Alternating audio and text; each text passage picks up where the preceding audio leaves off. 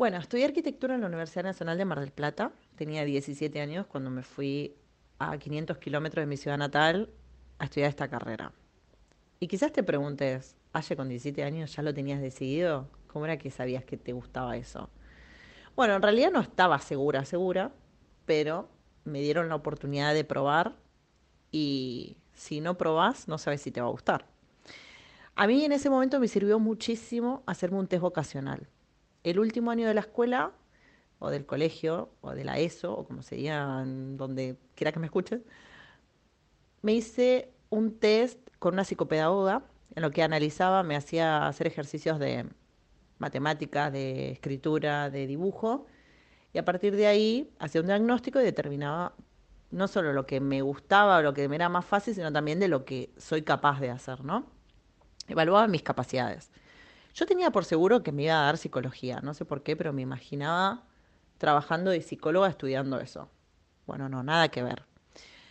Esta psicopedagoga me dijo, hace, mira, poder estudiar, podés estudiarlo.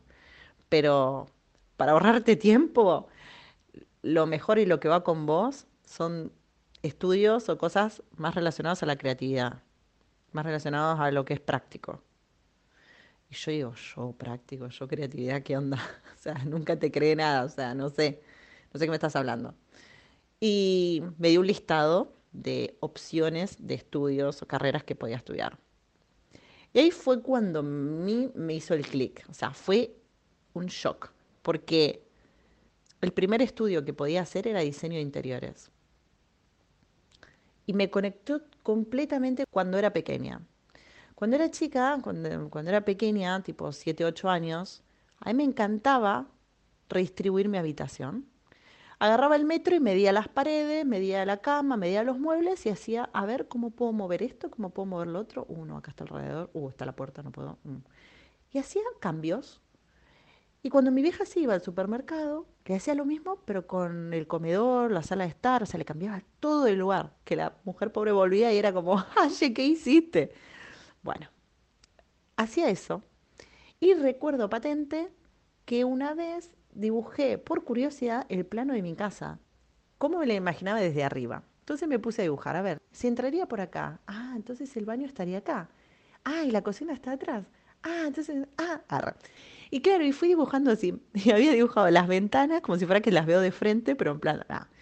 O sea, era curiosidad. Yo no sabía ni lo que estaba haciendo. Solamente, no sé, había algo dentro de mí que sentía algo por esa parte de lo que es arquitectura o diseño.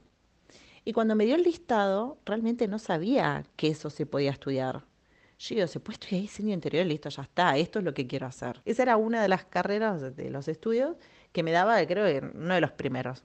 Lo tenía por seguro. Después me había dado ingenierías y todos distintos diseños, diseño gráfico, diseño indumentaria, diseño tal. Pero yo quería eso, diseño de interiores. Las ingenierías nunca se me pasó por la cabeza y si no me quedaba otra no las iba a estudiar. O sea, no. Entonces, cuando le comento a mi vieja, mi madre, que quería estudiar esto, y ella con todo el amor del mundo, obviamente, que nuestros padres quieren lo mejor para nosotros, ella me dijo, intenta estudiar una carrera universitaria. Bueno, por lo menos en España sé que sí hay carreras universitarias de diseño de interiores o interiorismo, pero en Argentina no. Nuestros padres, obviamente, queriendo lo mejor para nosotros y creyendo en ese momento de que teniendo un título o una carrera universitaria te va a dar salida laboral, me incentivaron a que estudie una carrera universitaria. Hoy en día sabemos que un título no te asegura nada, pero bueno, la carrera duraba seis años, pues obviamente no la hice al día, ahora cuento un poquito más, pero lo más similar a diseño de interiores era arquitectura. Y si hay algo que recomiendo o que me sirvió muchísimo es salir de mi casa de la infancia. Si hay algo que puedo recomendar o que puedo darles un consejo a los jóvenes que están terminando la escuela y que no saben qué estudiar eso, primero, introspección, intentar conectar con ayuda de terapia o con ayuda de un profesional, una psicopedagoga o algo, conectar qué es lo, con lo que te gusta, o lo que sos capaz, tus capacidades o tus gustos, para aprovecharlos al máximo y hacer introspección de qué es lo que te gustaba de chico, qué es lo que te gustaba hacer de pequeño y no lo que le decías a tus padres o a tus abuelos o tus tíos que te preguntaban, ¿qué vas a hacer cuando seas grande? Y vos decías médico. no, realmente esa pequeña cosita de quizás puede ser hasta una actividad física, puede ser un deporte. A mí me hubiese gustado explotar mi pasión por el baile, pero bueno, tengo unas creencias limitantes que pienso que todo lo que es más artístico cuesta más tener salida laboral. Entonces no me dediqué a eso por ese motivo, pero sí lo hago como hobby y la verdad que me encanta. Pero eso es para otro episodio. Decidí al final estudiar, arquitectura, que dura seis años la carrera en teoría. Bueno, estuve en total ocho, ocho años me llevó porque obviamente no la hice al día. Yo soy una estudiante promedio, normal, pero yo soy muy perseverante. Es que si a mí algo, sé que tengo que ir por un lado y sé que esto lo tengo que hacer, pum, adelante, para adelante como antes. Ah, voy directamente y lo hago mil veces, lo tengo que hacer quince mil veces, lo voy a hacer quince mil veces. Y yo creo que, que siendo perseverante se logran muchísimas cosas. Obviamente que hay veces que te das mucho la cabeza contra la pared, es como, bueno, hay que detectar cuándo es por ahí y cuándo no es por ahí, tenés que redireccionar el rumbo, pero sí ser perseverante con las cosas y tener mucha disciplina. Entonces, bueno, a mí habían cosas que me costaban un montón. Yo, como dije, nunca tuve formación previa. Yo fui a una escuela normal, nunca fui a una escuela técnica de especialización en construcción o como hay algunos o compañeros míos que tenía que ya eran maestro mayor de obra, tenían conocimientos de obra, de materiales, de esto, lo otro, y yo la verdad que cuando fui no sabía ni cómo se usaban las escuadras, o sea, no sabía nada. Que hay mucha gente que se me reía. Bueno, ya haré un, un episodio especialmente del bullying de profesores y compañeros también, de cositas que me han dicho y cómo así todo, bueno, hice oídos sordos, pero eso es para otro. Resulta que mm, no tenía ni más puta idea de nada de arquitectura. Pero como todo, en cualquier universidad o en cualquier, o sea, vos empezás por el primer año y el primer año es donde vos tenés que aprender un montón de cosas. Y sí, ¿te va a costar más? Sí, me costó y por eso me llevó más tiempo. También estuve tres años trabajando en un estudio de arquitectura mientras cursaba. Hacía las dos cosas a la vez, trabajaba y estudiaba. Y trabajar y estudiar y estudiar arquitectura, ya estudiando solo, no dormías, imagínate trabajando. Bueno, hubo un momento que perdí todas las materias ese año, que prioricé más el trabajo, después me di cuenta que, bueno, ya aprovecho toda la experiencia que absorbí y que aprendí de esto, pero ya ahora sí me quiero enfocar en la carrera porque no quiero estar más siendo tu esclava, que si bien vos lo, lo que haces es cambiar tu tiempo y todas tus capacidades o lo que estás aprendiendo, no por dinero, sino por experiencia, te pago con experiencia, te dicen. O a mí por lo menos me han dicho eso. Y yo ganaba dos chirolitas, literal, dos duros, dos monedas. Y esto no era ningún programa de becas, ni pasantías, ni prueba de estudiantes, ni nada. Simplemente era un estudio de arquitectura que buscaba estudiantes para que dibujen y hagan trabajos. Y es una mano de obra barata porque a la persona le convenía, porque no solo no gastaba dinero en, en, un arquitecto profesional, no le tenía que pagar lo que le debería pagar y tampoco estaba blanqueado. Bueno, todo esto no sé si se puede decir, pero bueno, es que es así, la vida hay que arreglárselas como pueden y bueno, ya está. En Argentina hay mucho de eso. Así que por eso quiero aclarar esto, de que no, no es que me estoy quejando de que no me hayan pagado, sino de que me exigían como si fuera profesional y al punto de que hay veces hay materias que no había visto y así todos me la exigían y las aprendí ahí en el estudio de arquitectura antes que en la universidad. Pero es verdad que cambié mucho tiempo a cambio de experiencia. ¿Qué puedo decir? Que me gustó arquitectura, sí, pero no todas las materias me gustaron. Es más, la persona que te dice, disfruta la carrera, es que es imposible disfrutar la carrera. O sea, ¿cómo vas a estar disfrutando eso si estás con un palo en el culo, sin dormir, con unas ojeras de la puta madre? O sea, no puedes disfrutarlo. Entonces, bueno, a ver, en cuanto a disfrutar, no disfruté, a menos el último año. ¿Me gustó? Sí, pero no todas. ¿Me apasiona? No, no me apasiona la arquitectura. Yo tenía compañeros el primer año que, está bien, los padres eran arquitectos, que tenían conocimiento ya o que habían ido a una escuela de esto o lo otro, que yo digo, ¿cómo saben todo esto? Unas cosas, unos diseños, uno de estos que digo, loco, qué admirable, pero por otro lado digo, ay, no, te sentís un pollito mojado, como no sé, no será esto para mí o sí. Bueno, y veía que no, no, que mirá estos ventanales y mirá todo esto, este hormigón y todo en, toda la vista y no sé qué. Y yo digo, esto es horrible. O sea, yo tengo un concepto de belleza que, de belleza estructural o de arquitectura que es distinto. O sea, bueno, y ahí están las campanitas. Y te juro que odio que me interrumpan, porque voy con un hilo y voy ahí con todo y es como, no, no me hagas empezar de cero, es como, ah". bueno, no me quiero ir por las ramas. Eh, arquitectura, que estudié esa carrera. No, no, no me gustaban todas las materias, es más, los primeros años es adaptación total, porque nada que ver lo que estudias en la escuela, cómo te enseñan el formato de estudio, a cómo es en una universidad y cada carrera, cada mm, psicología, que medicina, que, no sé, económica, cada uno tiene su propia, su propia forma de estudiar. Entonces, claro, yo le tenía que tomar la mano a esto que no tenía más puta idea. Y los primer, el primer año aprobé de pedo. O sea, estuve a punto de recursar y no poder hacer el segundo año porque estaba ahí de reprobar historia de la arquitectura, que la aprobé en el final haberla dado tres veces es que no entendía, digo, ¿cómo? Si estoy estudiando como me enseñaron. No, no era la forma. Bueno, una vez que le agarras la mano, los primeros dos años para mí son dificilísimos en cuanto a adaptación y en aprender, ¿no? Una vez que ya le vas tomando la mano de cómo es, cómo son los profesores, obviamente son todos distintos y que sos un número, pero bueno, encima que a medida que van pasando los años, claro, el primer año son, no sé, en un aula quizás hay 200 personas escuchando una teórica y en el tercer año ya son 50. O sea, se reduce un montón porque hay mucha gente que deja y hacen filtro. Y mm, yo no lo disfruté. ¿Qué crees que te diga? O sea, lo hacía, sabía que tenía que hacer esto, era perseverante, iba, mm, cursaba esto, lo otro, pero estaba muy estresada. Y hay cosas que no las gestioné muy bien, sobre todo cuando trabajaba y estudiaba, me amargué mucho y así me genera enfermedades, que eso ya también lo contaré, pero estoy bien. Y lo importante es eso, tratar de que si te gusta, te apasiona, genial, pero no te descuides porque estás tantas horas metiéndole arquitectura o metiéndole a que estés estudiando que dejas todo el lado, no te digo social, porque cursar también te hacía ser social, eh, tenías que hacer cosas en grupo, o sea que en ese caso no, pero sí el estado físico, te la pasás todo el día sentado o cortando en el suelo, cortando para hacer la maqueta, que eh, una silla del departamento que estás alquilando que es durísima y horrible, estando toda la noche dibujando en AutoCAD.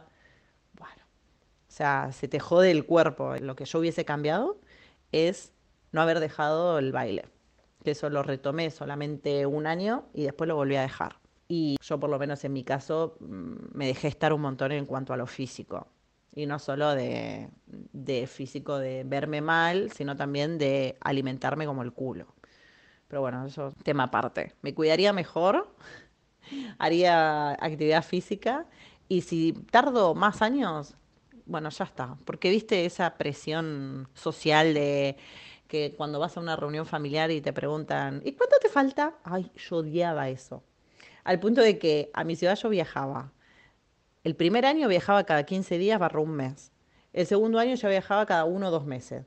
Tercer año así, cada tres o cuatro. Y ya hubo un año que ni viajaba. O sea, viajaba cada tanto porque tenía a todos mis amigos ahí. Me hice un grupo, obviamente, de amigos. Para mí la amistad la conoces realmente cuando compartís intereses, cuando están ahí todos en la misma. Yo me hice un grupo de todos compañeros eh, que estudiábamos lejos de nuestra ciudad natal. Entonces, claro, estás en la misma. Era el grupito de los que habían ido a la escuela juntos, que se fueron a estudiar todos lo mismo, y los que venían de distintas ciudades, que eran como, bueno, arreglémonos como podamos. Y así conecté, obviamente, con, con los que hoy en día son mis amigos, que quizás estén escuchando esto. Oh, no. Oh, sí. Y bueno, es así.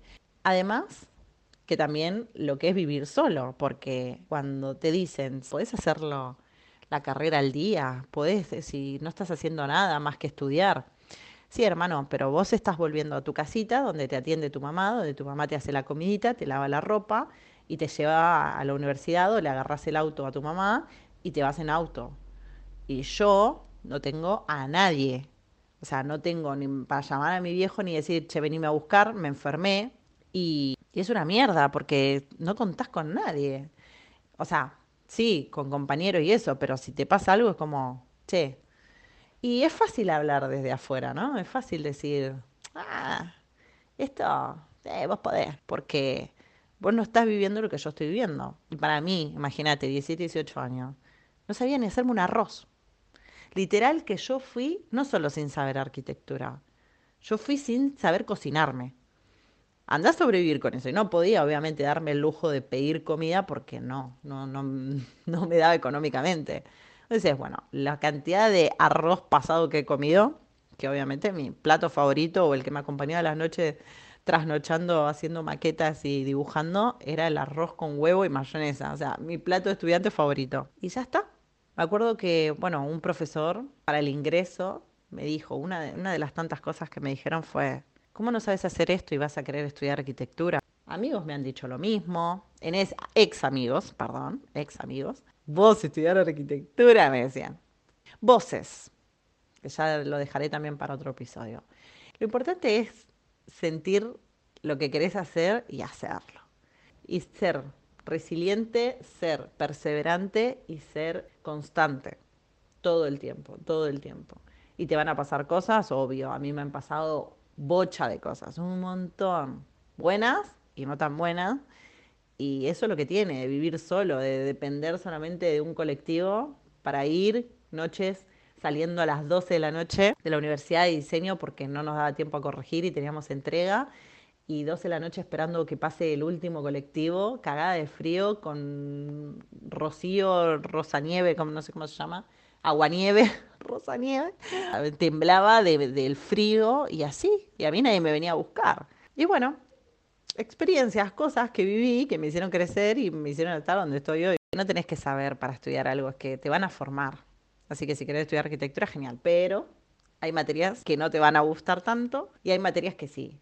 Ah, y eso, que yo disfruté muchísimo, muchísimo, muchísimo el último año. Porque el último año te dejan elegir seis materias y yo elegí las que eran más afín a mí. Entonces, me acuerdo que hice una materia que se llamaba Casa Sana, en donde veíamos, que eso voy a hacer un, un capítulo, un episodio de eso, porque la casa enferma y la casa sana, ¡buah! Esa materia fue mi favorita hablaba de no solamente del color, o sea, sería como neuroarquitectura, la incidencia del color y cómo influye en la calidad de vida, hablaba de las patologías, de la iluminación natural artificial, la arquitectura bioclimática, en fin, todos un montón de cosas, bioconstrucción, un montón de cosas que, bueno, a mí me encantan. Y yo lo voy a relacionar con la casa y con, también con las personas, porque obviamente nosotros también enfermamos como enferma nuestra casa, así que datazo. También hice una materia que se llamaba Tecnología y Gestión Edilicia Sostenible. Hice otra que se llama Construcción en Paja y Madera. Hice otra que se llamaba Fotomontaje. Bueno, no me acuerdo en realidad cómo se llamaba la, la materia en sí, pero era hacer fotomontajes en Photoshop. Y si te das cuenta, las que pude elegir son todas materias que tenían que ver con la construcción sostenible, la bioconstrucción y todo lo más natural.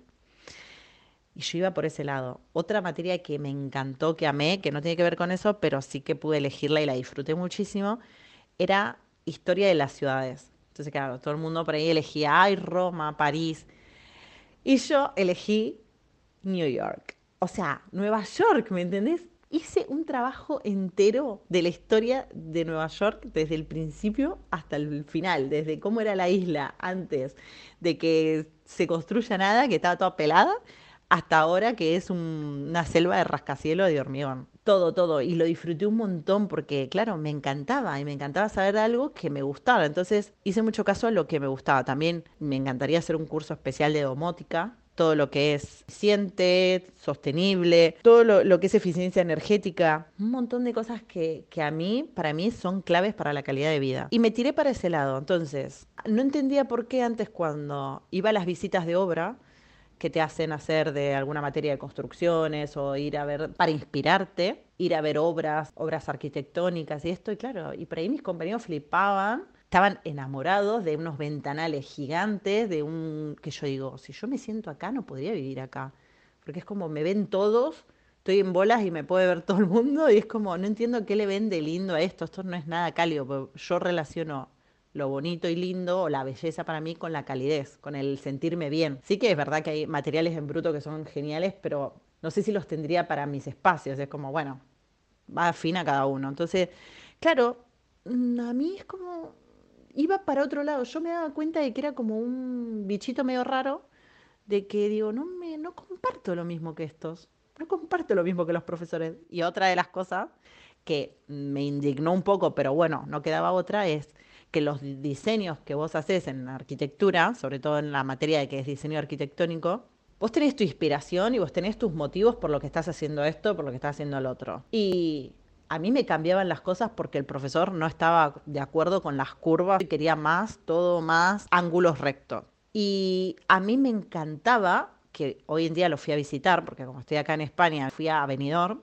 que queda a un par de kilómetros, y me fui a ver el paseo marítimo costero por el que yo me inspiré para mi tesis. Ese paseo costero que yo amaba y flipaba porque digo, no puede ser que sea tan hermoso y yo lo quise implementar, porque estaba recontrajustificado para implementarlo en mi tesis y me lo tiraron a la mierda. Y yo, porque digo, bueno, tengo que aprobar, o sea, no voy a estar peleándome con alguien que tiene otro estilo y él es el que me aprueba, digo, ya fue, hago lo que él quiere y el día de mañana voy a hacer lo que se me cante el choto y lo que quiera yo hacer. Eh, claro, eso es un poco lo negativo que tiene, ¿no? De que el diseño es tan relativo y es tan infinito de posibilidades y van de nuevo las campanas. Bueno, ahí terminaron. Las posibilidades de diseño y de creatividad son infinitas. Entonces, nunca vas a terminar algo y siempre se va a poder modificar y siempre le vas a poder agregar cosas. Y claro, y cada uno aparte tiene su estilo, cada uno tiene sus diseños o su estética o su forma de ver las cosas, ¿no? De, de la belleza, lo que hablo. Y eso es en lo que tenés que ceder, porque en la carrera, si te toca un profesor que le gusta este estilo y vos tenés que hacer lo que quiere este estilo. Bueno, similar igual me pasó en una competencia de baile que es lo mismo.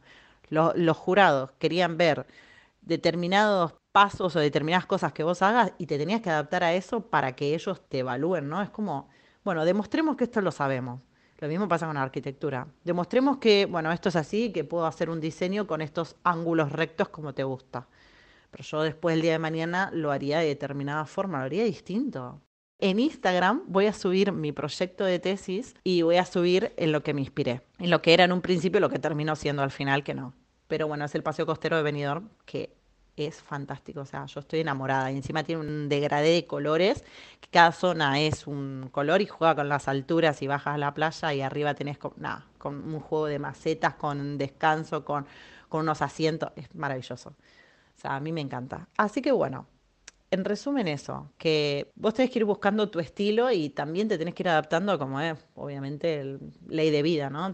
como es la sociedad también. Hay veces que te tenés que adaptar a la sociedad y hay veces que tenés que romper con eso e irte para otro lado. Yo, como dije, de arquitectura me fui, que te voy a dar un adelanto, me empecé a formar con lo que a mí me gustaba, ¿no? que es el interiorismo y el feng shui. Descubrí el feng shui como mi propósito de vida porque yo siempre fui muy de las energías, pero no sabía que lo podía relacionar. Bueno, y, arquitectura para mí tiene sentido cuando realmente logras el bienestar o logras algo más allá de un diseño arquitectónico, porque la estética puede estar, la funcionalidad puede estar, pero el bienestar y la salud, eso se tiene en cuenta, se tiene en cuenta dónde se está construyendo, se tiene en cuenta qué hay a los alrededores y cómo es la energía que habita el lugar, porque te doy un spoiler alert, o sea, es lo que voy a hablar después de Feng Shui, pero es que somos energía y todo lo que te rodea es energía y existe un chi universal que se llama chi o ki universal, que es la energía universal. Y que es lo que nosotros sentimos a veces, viste, cuando entras a un lugar y es como, ay, mala energía, ay, no me gusta, ay, esto, el otro. Bueno, porque son, percibimos distintas energías de un espacio y que lo que te rodea, muebles, distribución, también en cómo se relacionan los espacios entre sí, es decir, un baño con una cocina, un baño con un dormitorio,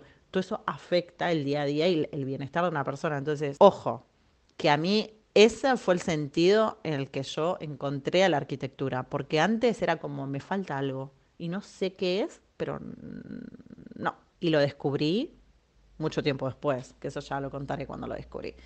Pero bueno, en resumen, me fui sin saber nada. Uno de los programas, los primeros programas que usé fue el AutoCAD, que no tenía la más puta idea de cómo se manejaba y aprendí sola. Cuando yo hablo de perseverancia y de ser constante y de ser disciplinado es esto. Eh, cuando estás comprometido con algo que lo tenés que hacer, lo haces. No te importa cómo. En ese caso, yo cuando empecé en AutoCAD, en los primeros años, 2010, 2011, no había internet, no había wifi como hoy en día es tan fácil tener internet. Entonces me compré un libro y me compré un libro paso a paso de cómo aprender AutoCAD. Y con un libro, sin internet, sin tutoriales, sin nada, aprendí a usar AutoCAD. Obviamente que a error, porque esto no es que aprendí ya ese mismo año te, te hacía todo, no. Fueron pasando los años y fui puliendo un montón de cosas. Entonces, no tengas excusas hoy en día está todo al alcance, hay millones de cursos y que si tenés ganas podés. Y que yo fui siempre un estudiante promedio, normal, y al final probé, cambié y me gustó. Me acuerdo que una compañía mía de la escuela me dijo, ay, pero si a vos no te gustaba arquitectura, si vos no te gustaba la historia, cuando vimos esto en la escuela no te gustaba, no, porque lo enfocaban de distinta manera o quizás en ese momento no me decía nada y no me llamaba la atención pero cuando realmente me metí, que me dieron la posibilidad de, de, que esto me podía llegar a gustar, dije, a ver, y lo probé. ¿Y qué tiene de malo? Digo, ¿no? ¿Qué tiene de malo cambiar de opinión? ¿Qué tiene de malo que algo no te guste antes y ahora te guste? Te quiero decir que todos vamos evolucionando y todos vamos cambiando. Yo no soy ni la misma Aye de hace un año o dos. Hace tres años que estoy viviendo en España y te puedo asegurar que no soy ni la misma de hace un año. Y voy y así, o sea, que de la escuela, de lo que vi en la universidad y después cuando terminé y cuando vine acá, pasaron un millón de Ayes que ya Hablaré de cada una. En resumen, más o menos por eso estudié arquitectura. Lo más similar a diseño de interior, que lo exploté, lo traté de disfrutar lo mejor que pude, sobre todo obviamente me dio unas bases increíbles la, la arquitectura porque aprendí muchísimas cosas súper valiosas y hay otras que, bueno, al no practicarlas se me olvidaron completamente, pero me gusta. ¿Me apasiona? No. ¿Y qué me apasiona? Bueno, te lo voy a contar, pero ya te di un spoiler. Me apasiona las energías y me apasiona el ir más allá de lo que es la arquitectura. Y te lo voy a estar contando en los próximos episodios para que te entretengas un poco más, pues si no esto se me vaya de las manos. Así que, nada, esto es un poquito mi historia resumidísima, recontra resumida, que bueno, que ojalá que te haya acompañado, te haya servido o no sé, te, haya gustado o te haya inspirado. Quizás conoces a alguien que por ahí le puede llegar a servir esto, que esté estudiando arquitectura, que va a estudiar, que no sabe qué estudiar. quizás esto pueda ser de ayuda también. Y para terminar este episodio voy a decir un par de cositas. Para mí creo que son importantes o me hubiese gustado que me las digan en su momento. Estudia si querés estudiar o formate o hace lo que quieras hacer, pero que conecte con lo que a vos te gusta.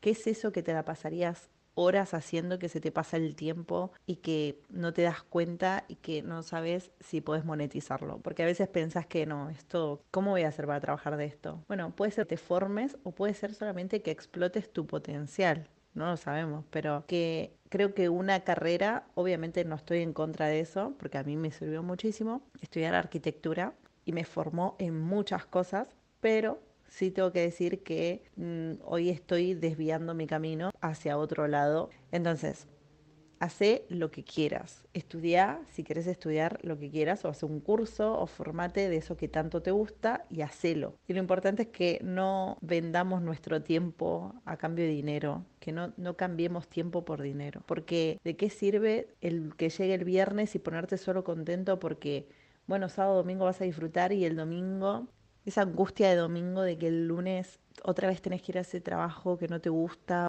No. Hacé lo que te gusta e intentá por todas las formas hacerlo.